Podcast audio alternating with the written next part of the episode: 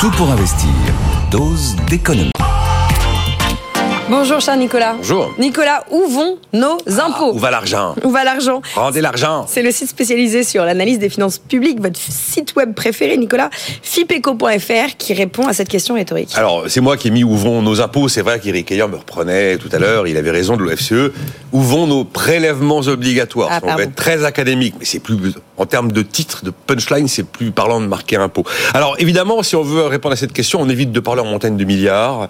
On évite de parler avec des pourcentages parce que c'est pas très parlant. On va prendre 1000 euros de dépenses publiques. Allez, 1000 euros de dépenses publiques. Où va le pognon? Eh bien, un quart, c'est la retraite. Après, vous avez un peu plus de 200, euh, euh, de 200 euros qui va dans la santé. On a presque 120 euros qui vont dans ce qu'on appelle les, affaires économiques, le soutien à l'économie. Donc, c'est les aides à la production, ce sont les aides au transport, ce sont les subventions pour les énergies renouvelables, tout ce qui va alimenter l'économie productive avec de l'argent public. 90 euros sur les 1000, c'est l'éducation. Bon, ensuite, je vous donne pas tous les chiffres. Transport, services généraux, la dette, hein, il faut bien payer la dette, la famille, la solidarité, la défense, 35 euros sur 1000. L'énergie, 35 euros sur 1000. Le chômage, 27 euros sur 1000. Culture, sport, sécurité, 23 euros sur 1000. Et tout en bas, c'est la justice. 7 euros sur 1000 de dépenses publiques. Voilà. On voit où va l'argent.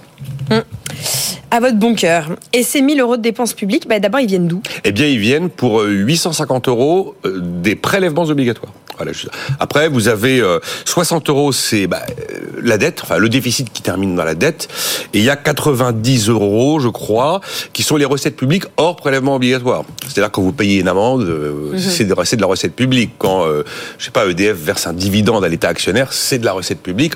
Et c'est pas un prélèvement obligatoire. Et donc dans les prélèvements obligatoires, à peu près 850 euros. Là, le, le premier des prélèvements obligatoires, c'est ce qu'on appelle les cotisations sociales qui viennent de nos salaires. Et ce- c'est c'est vrai que ça n'est pas une taxe.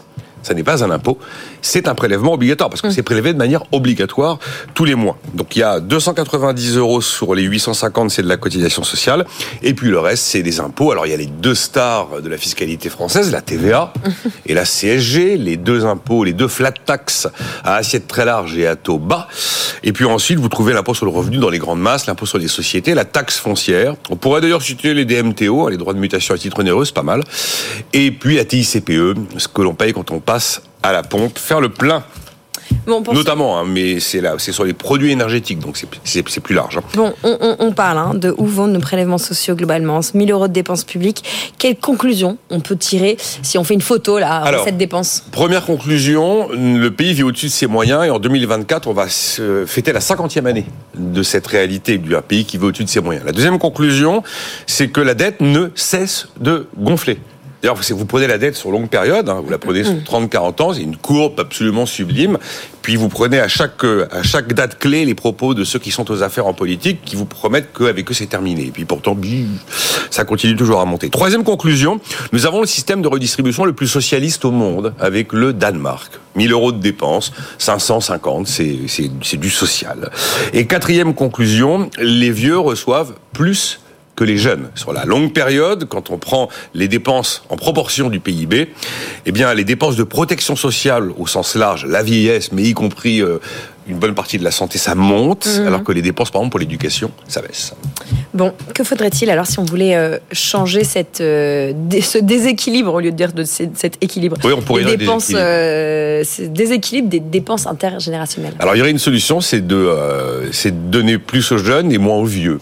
Alors c'est pour ça que François Ecal, qui est l'auteur de la note de fipeco.fr, indique qu'on pourrait décider que passé un certain niveau de pension, il n'y a plus d'indexation automatique.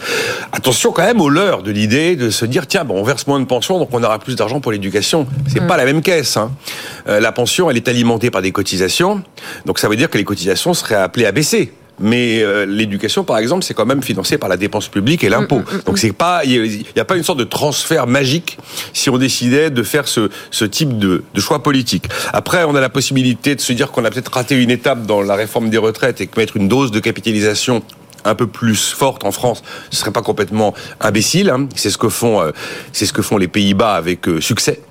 Et puis sinon, bah, vous pouvez user. Alors là, moi, c'est pas ma c'est pas la solution que je préfère, mais vous pouvez user carrément de la fiscalité. Et il y a pas mal d'économistes, y compris d'ailleurs des économistes qui sont pas forcément des économistes de gauche, qui considèrent qu'effectivement euh, la fiscalité sur les sur les successions serait une manière de rééquilibrer les choses. Bon, après, France Stratégie avait fait des super travaux pour expliquer comment est-ce qu'on pouvait imaginer des fiscalités différenciées en fonction de l'âge auquel on donne à la jeune génération. Mais là, il n'y a pas de redistribution. Euh, c'est pas redistribué à l'ensemble de la nation. Mais au moins que l'argent aille parte de la poche des vieux pour aller vers leurs enfants un peu plus tôt et éviter d'attendre qu'ils aient 60 ans pour finalement se retrouver avec un héritage à un âge où ils n'ont pas forcément besoin. Mieux d'impôts pour nos impôts, c'est ça que vous nous dites. Vous dites quoi? Mieux d'impôts pour nos impôts. Oui, oui. Je... C'est vous qui avez le sens des formules. Non, pas, enfin voilà. Enfin voilà. C'est non, mais c'est pas mal d'en mettre les, les, les, grandes masses, de savoir un petit peu où, où, vont les choses. Où vont nos impôts? Vous pouvez retrouver cette chronique sur YouTube, sur euh, l'ensemble des podcasts, des, des, plateformes de podcasts et de replay. Euh, Nicolas Dos, votre dose d'économie tous les jours dans tout pour investir.